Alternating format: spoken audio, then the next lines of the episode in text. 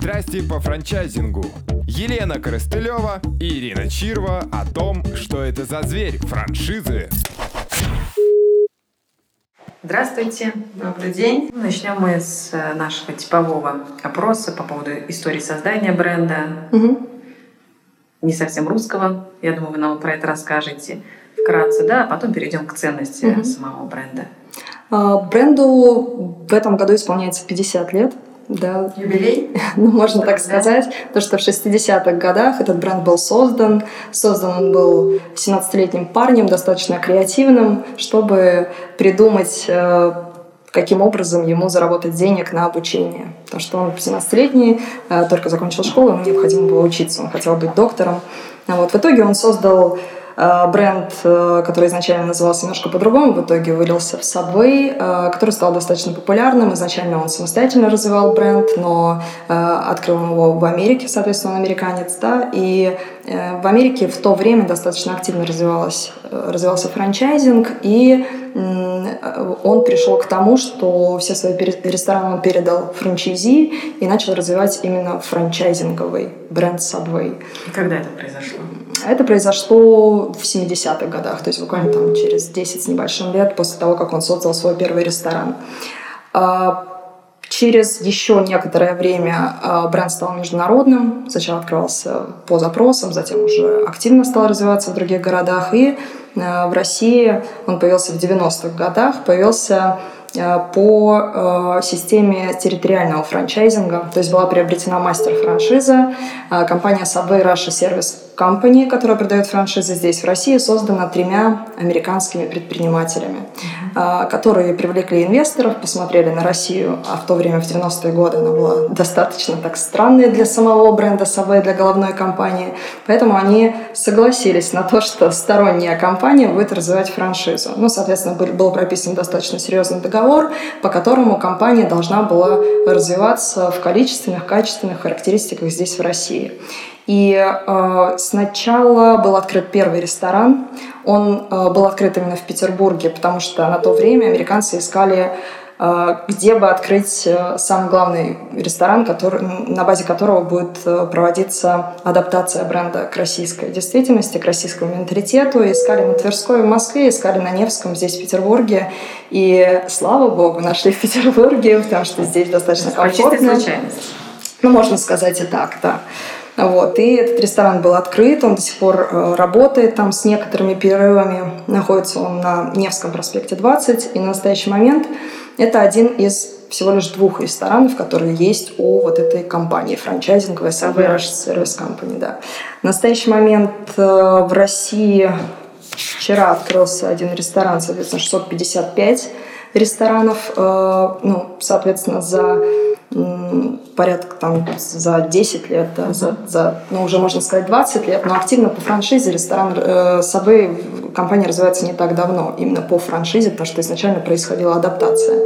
И вот за несколько лет э, ресторана сеть достигла цифры в 655, наконец этого года план 690, вот, э, наконец следующего года 900. Темпы достаточно серьезные. И связано это, конечно, именно с развитием франчайзинга. С тем, что порядка 60% новых ресторанов открываются уже теми франчайзи, которые открыли свой первый ресторан и стали открывать второй, третий. А вот вторая, почти половина ресторанов открывается новыми людьми, которые приходят в нашу систему.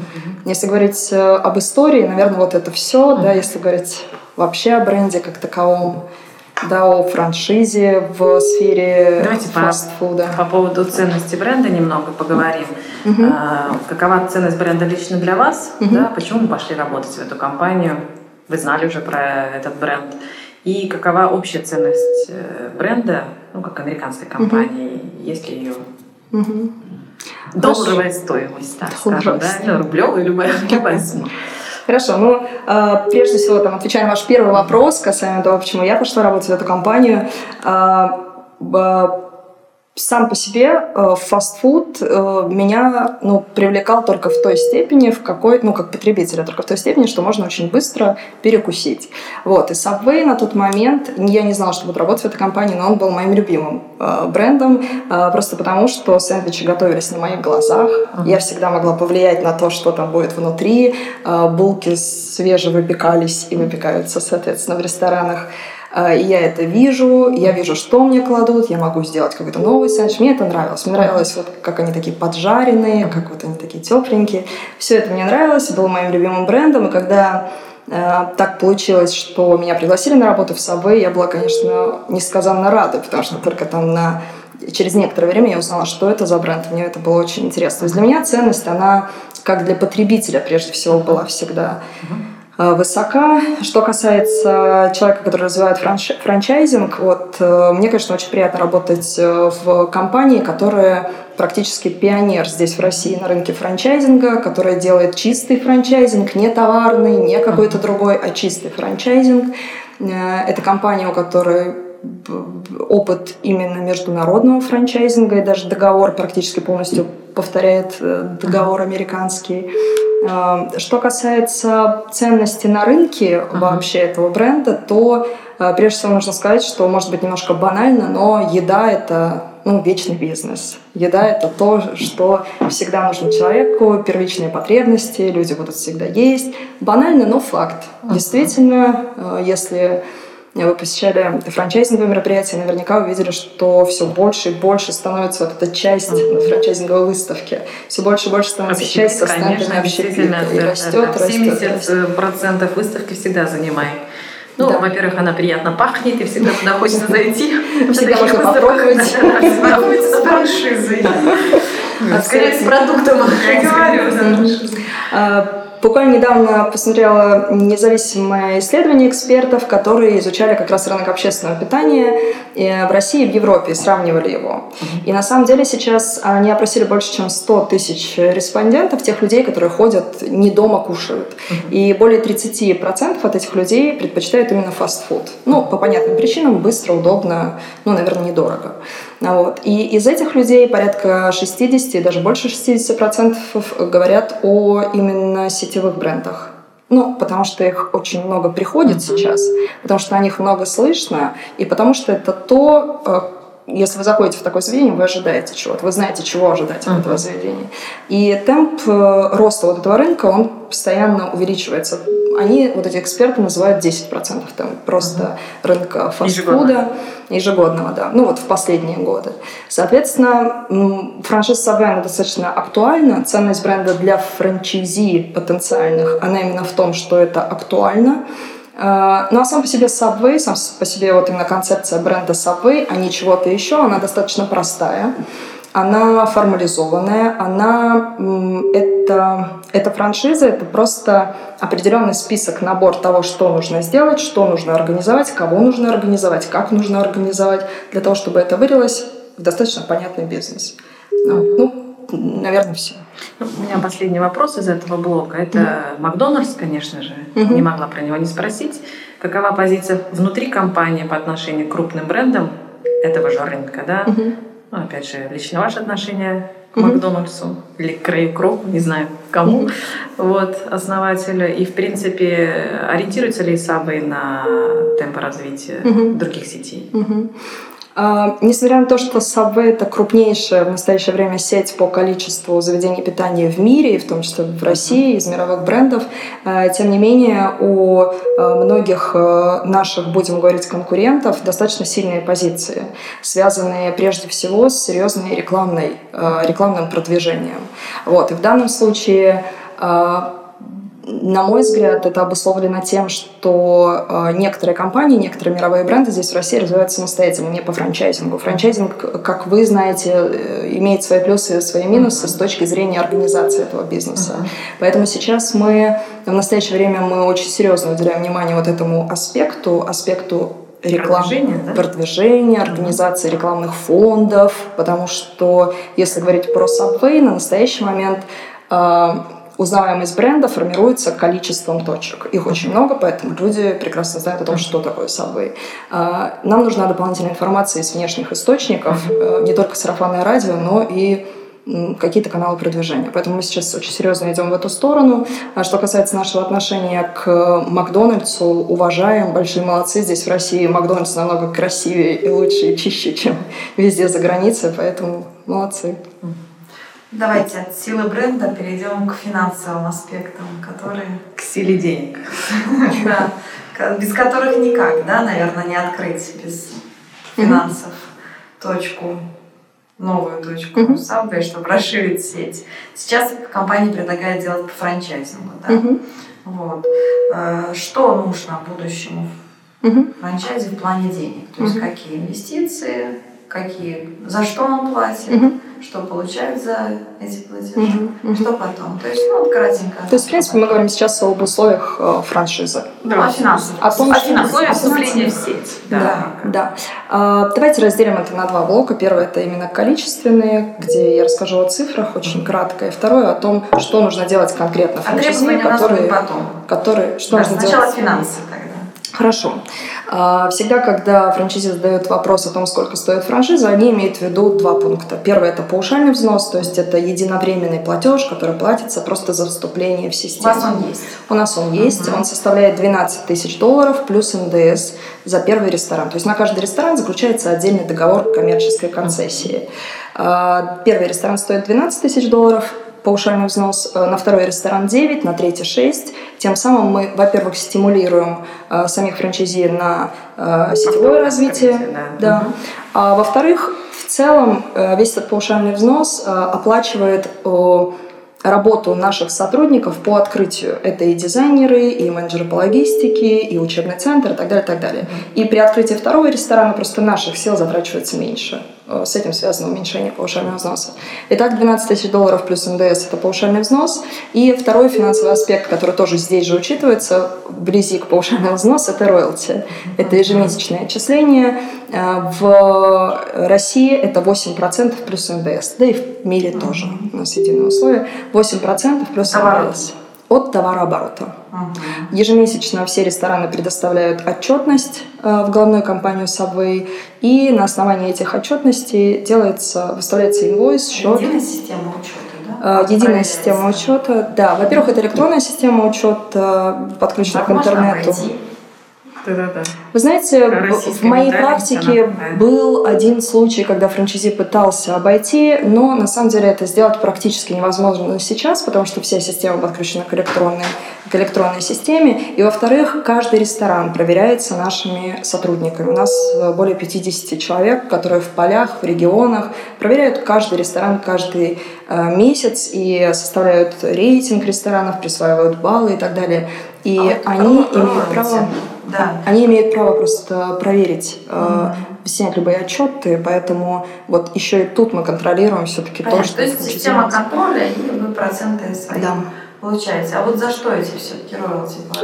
Роялти – это использование бренда. То есть роялти, я могла бы сейчас говорить о том, что это очень серьезная поддержка. Я, я могу отдельно говорить про поддержку, наверняка мы об этом да, будем говорить, да. да. Это серьезная поддержка, но тем не менее к роялти нужно обязательно относиться как к неким условиям, как к аренде помещения это аренда бренда. Это та, э, тот бренд, который э, франчайзи берут для того, чтобы их система работала. Потому что сила бренда, она очень важна для того, чтобы система начала, начала работать. Сами франчайзи к этому так относятся или относятся? Мы призываем франчайзи относиться к этому именно так, потому что роялти, а оплата, оплата или не оплата роялти – это один из важнейших э, пунктов соблюдения или несоблюдения стандартов франчайзи. Франчайзи так и относятся. То есть франчайзи изначально, когда составляют для себя бизнес-план, они обязательно роялти учитывают как один из обязательных пунктов по оплате.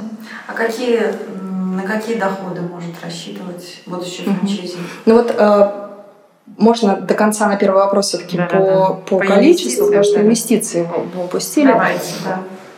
Да, инвестиции в открытие ресторана составляют от 3 до 5 миллионов рублей. Это конкретно те цифры, которые мы собираем с каждого франчайзи. Каждый раз после открытия они заполняют форму, по которой они дают точную информацию о том, а, за сколько, сколько они денег. открыли, сколько ушло денег. Потому что что-то мы контролировать можем, мы знаем, сколько стоит их оборудование, потому что они, а, наши дизайнеры делают дизайн-проект, строят список оборудования, этот список передается нескольким поставщикам, которые везут оборудование. Мы знаем, что это за сумма. Мы знаем, что за сумму они потратили на паушальный взнос. Мы знаем, какую сумму они потратили на приобретение кассового оборудования, на то, чтобы приехать в Петербург, обучение входит в паушальный взнос, но приехать надо. То есть мы примерно знаем, но самая непредсказуемая для, для нас статья, которую мы не знаем, это ремонт. То есть она включена в ту сумму, о которой я говорю, от 3 до 5 миллионов. Но э, сейчас конкретно я не могу вам сказать, сколько будет стоить ремонт там, в вашем каком-то помещении. Правовые аспекты. Плавненько перейдем к э, уже непосредственным шагам. Угу. Допустим, деньги потенциальный франчайзи нашел, он готов заключать угу. какой-то договор. Какой угу. договор вы заключаете? Один ли это, несколько? Угу. В общем, об этом подробнее. Да, с франчайзи компания Subway заключает договор коммерческой э, концессии. Э, он достаточно большой, такой Сколько объемный. Э, не могу сказать, не готова сказать, но больше 50. То есть он достаточно такой большой, емкий. Он составлен на английском и на русском языке, потому что компания иностранная. Может быть, поэтому он такой объемный. 25, русский, русский, русский Да. Э, в нем э, учитываются очень многие факторы работы, потому что э, договор переведен, по сути, с американского. Он адаптирован под российский вариант, под российскую действительность, но э, требования головной компании к своим мастер-франчайзи – это практически полное соблюдение тех договоров, которые заключаются в Америке. Вот, поэтому в этих договорах уч- учтено очень многое. На моменте переговоров с франчайзи мы обязательно даем им этот договор почитать. Изменению он не подвергается, его нельзя изменить. Он какой есть, такой есть. Собственно, в нем все условия а, Срок озвучены. Срок действия 20 лет с последующей пролонгацией, ну, без оплаты дополнительного паушального взноса. Поэтому все всерьез и надолго.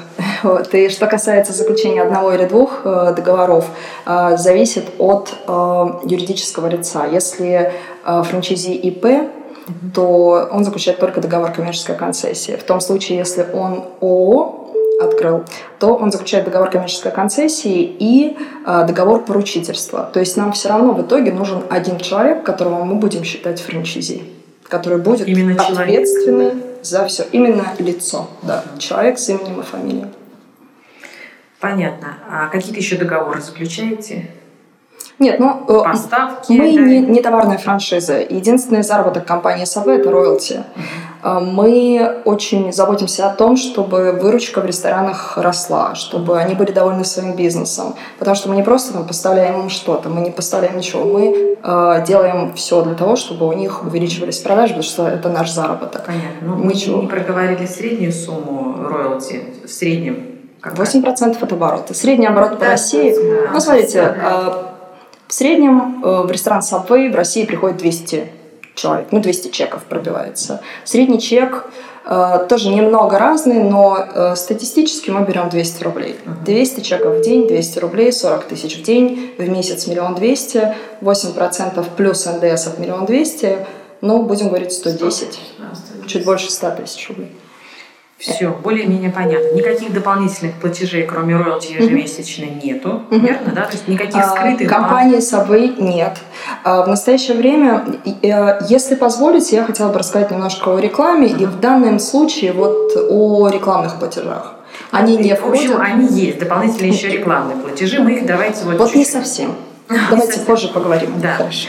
Еще какие-то платежи? Их нет. Компании Subway их нет. Но затраты франчайзи на рекламу есть. И об этом Это понятно, да. Какие-то да. вы еще собираете Больше ничего. Ничего не Больше собираете. ничего. То есть франчайзи платит э, заработную плату, франчайзи платит аренду, франчайзи платит роялти, э, франчайзи платит поставщикам, потому что у них прямые договора со всеми поставщиками. Мы заботимся о том, чтобы в каждом Это городе был... поставщики, да? Э, все поставщики русские. Все поставщики. Когда-то было такое, что хлеб поставлялся из Германии, но сейчас есть завод завод, который инвестировал в отдельную линию для собой. Это обязательные, да, поставщики, с которыми не обязаны заключить Есть, договоры? Да, да, все поставщики обязательные, но очень важно понимать, что мы заботимся о внутренней конкуренции, о том, чтобы не было монополии, высоких цен и так далее, поэтому практически по каждому продукту есть альтернатива, кроме Pepsi, это наш стратегический партнер, и по хлебу это одно производство в России. Да, все-таки получается комплекс договоров. Да, вам они конкретно платят и заключают концессию, и несколько договоров поставки. Да, я думаю, вы имеете в виду нас. С нами только один. Договора поставки у них с каждым, понятно, с каждым поставщиком, как у нормального ну, В любом случае, по комплексу франшизы они тоже обязательные, да, в общем и целом. Но они не смогут по-другому покупать, кроме как по договору, да. Верно. Может быть, еще какие-то договоры заключают? Поставки, концессию, все. Да. Кого же хочет видеть компания Subway в, в качестве своих хороших франчайзи, да, с кем готовы, с кем не готовы, возможно, заключать, возможно, есть такие четкие критерии. Есть ли критерии при входе и потом какие требования? То есть вот об этом хотела бы поговорить. Это важно. А, немножко отвлеченно скажу, что у компании Subway нет определенных требований к личности франчайзи, но по опыту лучше всего франчайзинговый бизнес, наверное, любой, получается у людей, которые обладают внутренней организованностью. Потому что любая франшиза, э, любая франшиза – это набор тех действий, которые франчайзи должен выполнить. И э, самое главное для франчайзи – быть не креативным, не Э, каким-то умным или что, ну, умным, конечно, понятно, там, не каким-то там хорошим человеком или что-то еще. Ему важно быть хорошим организатором. То есть ему важно организовать ресурсы, организовать свое время, организовать своих э, подчиненных, организовать деньги на то, чтобы это вылилось вот в эту концепцию. Если у человека не получается организовать, и у него все валится из рук, и очень много задач, которые он не может делегировать, ему будет сложно. Но очень хочется, если... Но если очень хочется, тогда нужно тогда пробовать, можно. но, скорее всего, э, это выльется в некоторые, может быть, в увеличение срока окупаемости, может быть, в уменьшение э, посещений, может быть, в его, не знаю, очень большую усталость, вот, потому что все-таки человек должен быть хорошим организатором. У нас есть примеры, когда чаще всего, когда у человека это первый бизнес, а, вот ему приходится ломать себя, быть организатором. Всегда, когда он подчиненный, он привык безответственно жить и быть подчиненным. А когда он начинает организовывать, немножечко он переворачивает свой характер. Кому-то помогает ломать Кому-то проще, кому-то нет. Мы предоставляем конкретный список, что делать. Естественно, наши сотрудники, которые каждый месяц посещают франчайзи и видят, что сам франчайзи там слишком много на себя берет, они советуют ему, понятно, да, наша задача. личной эффективности. Тренер. да. Было бы хорошо, если бы наши менеджеры отдела поддержки были еще и хорошими психологами. Да, но они... Этом? Да, да, да. Но они прежде всего, конечно, заботятся о том, чтобы в самом ресторане э, было все соблюдено в стандартах, и чтобы у франчайзи было понимание о том, вот прошла проверка, проверки спонтанные, никогда он не знает о том, что пройдет проверка. Прошла проверка, вот он список тех, того, что нужно исправить и ему нужно это исправить. Нужно быть, вот в плане организации, все-таки 10 раз проговорю, организатором нужно быть хорошим, э, я не знаю, старшая сестра, старший брат, если вы, тогда все получится. Если вы э, командир класса, то вообще все идеально. Но если вы никем этим не были, то, э, тем не менее, нужно пытаться, но нужно понимать, есть у вас это или нет. То, что орга... нужно организовать, нужно уметь организовать. Так вот, если говорить все-таки про то, э, если человек почувствовал, что он отличный организатор, да, что ему нужно делать и как, какую поддержку окажет франчайзор. Значит, во-первых, человек, который ничего не знает, он прежде всего должен зарегистрироваться у нас на сайте, наши консультанты с ним связываются, мы предоставляем им список, э, вернее, информацию о франшизе, договор первая его задача и наше требование, чтобы он все изучил очень-очень подробно, чтобы к тому моменту, когда он приступил, приступил к следующему шагу, это поиск помещения, у него не возникло никаких дополнительных вопросов. Он должен знать абсолютно все и задать абсолютно все вопросы. Нам, консультантам, э, бухгалтерам, э, финансовым менеджерам, э, действующим франчайзи, кому угодно. Второй вопрос, второй, ну, вернее, следующий шаг – это поиск помещения. Поиск, наверное, помещения идет после того, как человек решил уже, где он возьмет инвестиции. Потому что одно дело, когда у него есть от 3 до 5 миллионов рублей, другое дело, когда у него этих 3 от 3 до 5 миллионов рублей нет. А, в данном случае мы достаточно серьезно, может быть, мы не первые, кто об этом говорим, но нам эта программа нравится, работаем со Сбербанком. Программа «Бизнес Старт». Угу. Большие они молодцы. У нас э, больше 20 франшиз в России продано по этой программе. И надо сказать, что э, ну, вкратце нужно человеку иметь миллион, 3 миллиона дает Сбербанк, соответственно, человек открывает ресторан и 3 года платит примерно по 100 тысяч Сбербанку. Люди, которые открывают с кредитом, они более ответственные вот так вот почему-то выходит. Да, во-первых, требования к помещению, то есть они не рискуют, меньше рискуют. Они берут помещения, которые ниже среднего стоимостью по рынку, по аренде, и они проводят в этих ресторанах практически все свое время. То есть они, в отличие от некоторых других инвесторов, которые просто вкладывают деньги и следят об это, ну, за ресторанами как-то издалека, они находятся непосредственно в ресторане. А в плане требований, то есть инвесторов предполагаете, что это могут быть инвесторы? Да? Это может быть инвестор, но для нас франчайзи должен быть один. Если у него какой-то инвестор, ну, мы в это не вникаем. Отношения с франчайзером. Обучение – это всего лишь одна из частей, то есть это обязательная часть. Э, человек э, для того, чтобы открыть ресторан, ему обязательно нужно иметь сертификат об открытии. И это, это даже не поддержка, это нечто обязательный пункт, для которого франчайзи, ну, он не сможет без этого открыть ресторан. Так что это относится скорее не к поддержке, а к некоторым обязательным условиям для того, чтобы человек открыл ресторан. Э, поддержка ну, в течение открытия. Да, после обучения приходит оборудование, нанимается персонал, вывески ставятся, которые согласуются с нашим маркетинговым отделом, список одобренных поставщиков предоставляется, и он заключает договора со всеми поставщиками, и потом уже открывает. Вот в тот момент, когда он открывается, к нему э, в ресторан приезжает наш специалист из отдела поддержки. За два дня до открытия приезжает, настраивает работу, и от трех дней после открытия тоже находится вместе, тоже находится рядом в этом же ресторане. Не просто указывает, что делать, а одевает фартук, встает вместе со всеми на сэндвич-юнит и показывает своим примером о том, как это нужно делать. Помогает делать первые заказы поставщикам, потому что их нужно делать практически ежедневно.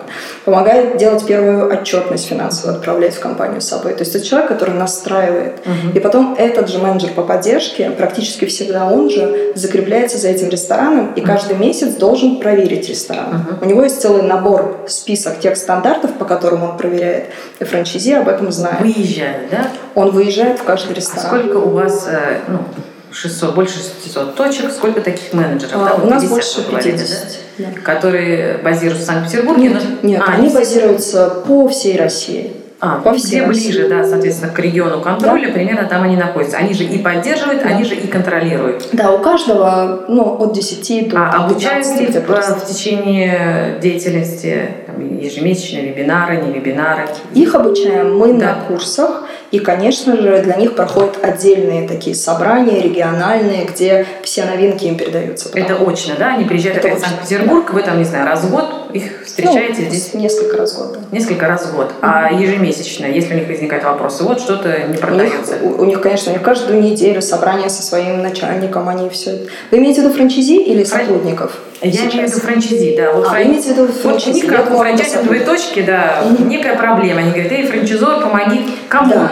да. К этому ключевое человеку? лицо – менеджер по поддержке. Тот же, который приезжает к нему еже, Он же не обучает потом, да? А, он же отвечает на все вопросы и является связующим звеном. То есть с ним можно согласовать э, какого-то нового поставщика, если новый поставщик да, да, решил да, что-то поставить. Рекламу, например, а, новую он решил. Рекламу он напрямую согласовывает с отделом маркетинга. У него а, есть у него не одно лицо, да, а несколько экспертов из, да. из вашей компании, с которым в зависимости от типа вопроса да. связывается да. и что-то да. там Если он решил изменить дизайн, например, поставить да. мягкую зону, он связывается с дизайнерами, конечно, есть ключевые ага, лица. Все-таки с разными. Операционную какую-то деятельность он решает все-таки с отделом поддержки. На то он, он и отдел поддержки.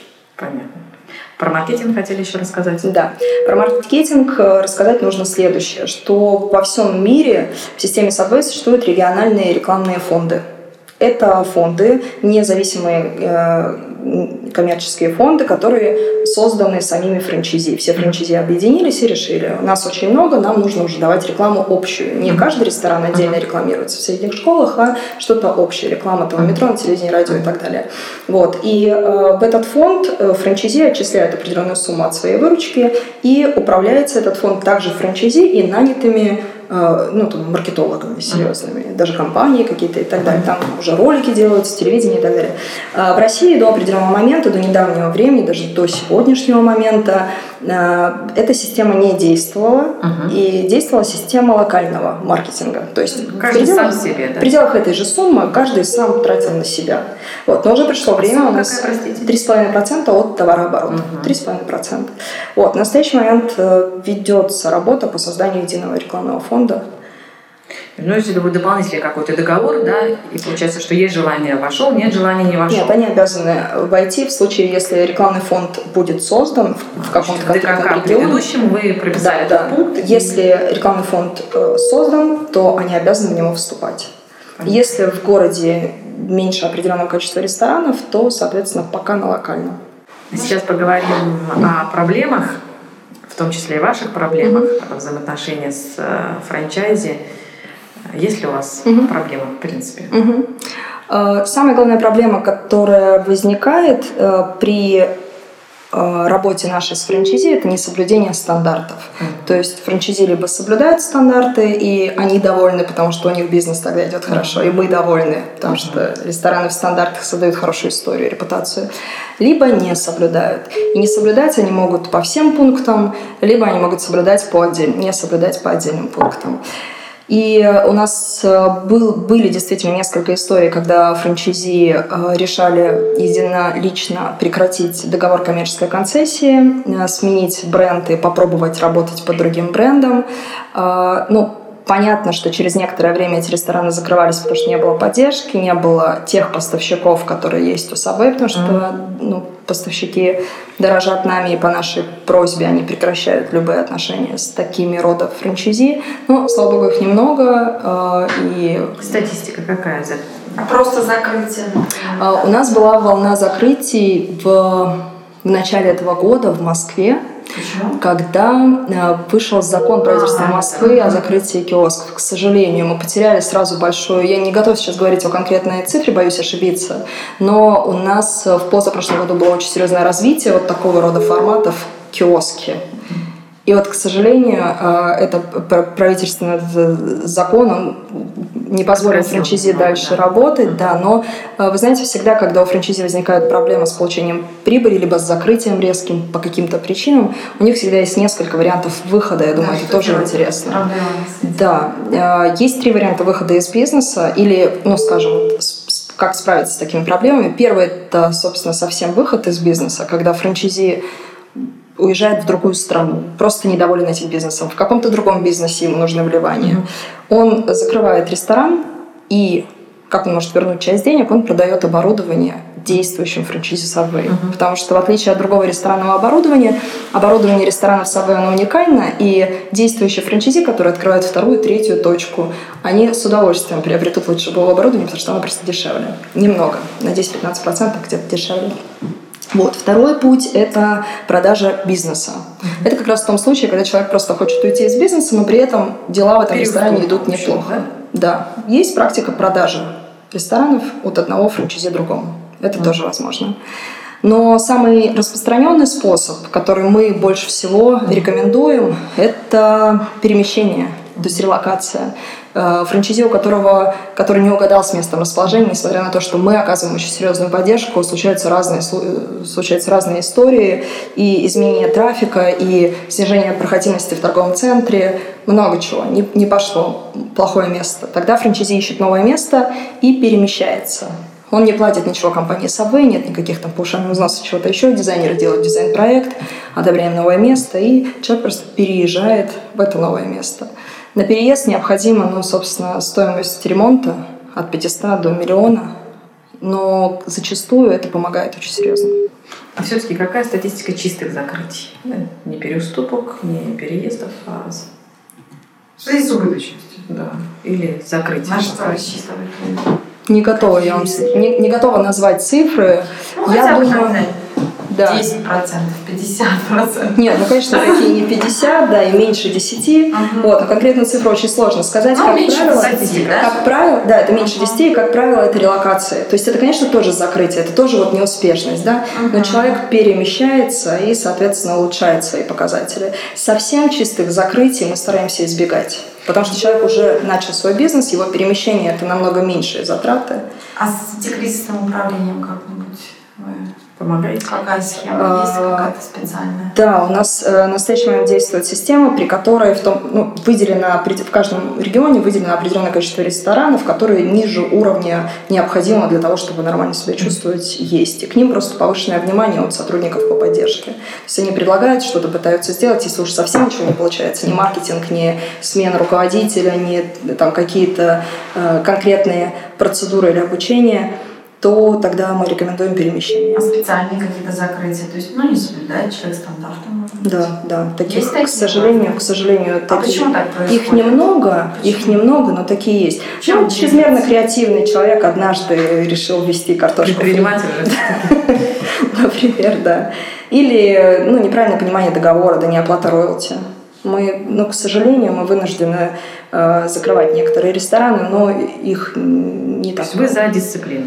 Мы за то, чтобы плохие рестораны не портили репутацию бренда, не, не мешали другим франчайзи работать. А если у франчайзи проблемы с вами, с франчайзором, они говорят, вот, франчайзор такой вот, тем Мгм. более американский, Ну- далеко, не слышит, а у нас тут вот совсем не так. Да, прежде всего, да, прежде всего, абсолютно все какие-то моменты были связаны с рекламой. Мы сейчас все-таки над всеми запросами от франчайзи мы стараемся работать.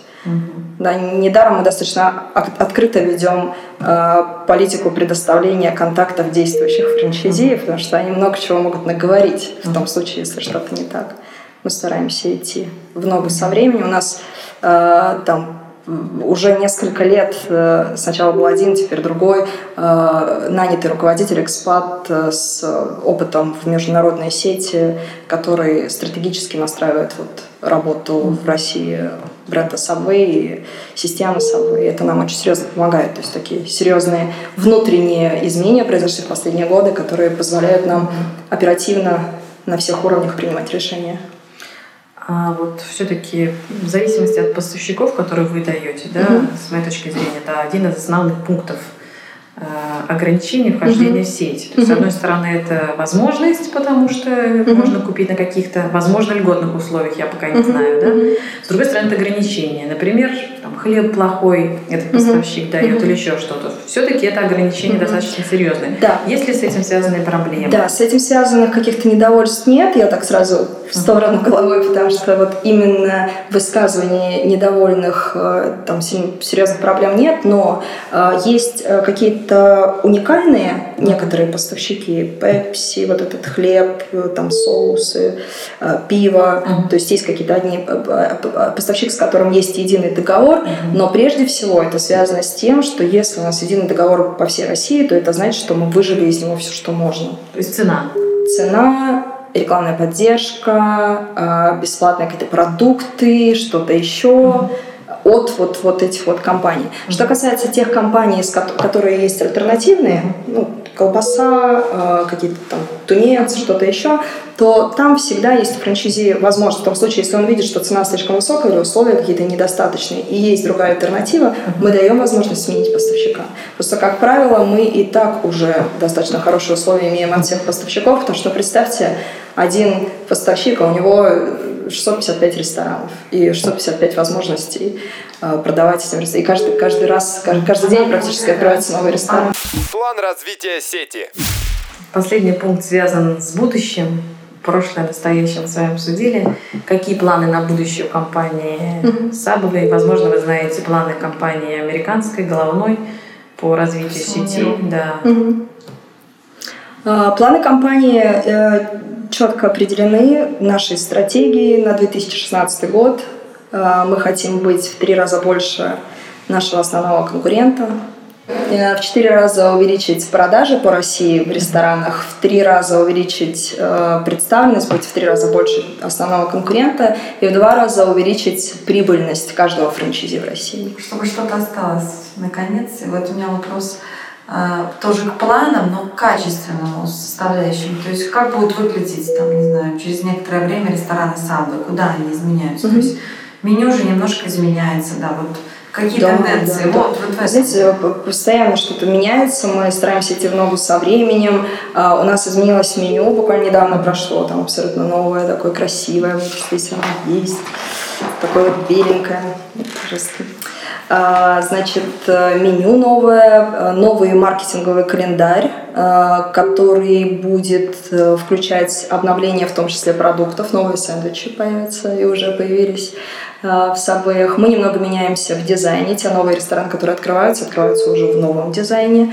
Он, он, практически все дизайны, они похожи друг на друга, но все больше мы меняемся для того, чтобы людям было комфортнее, удобнее находиться в ресторанах, мягче.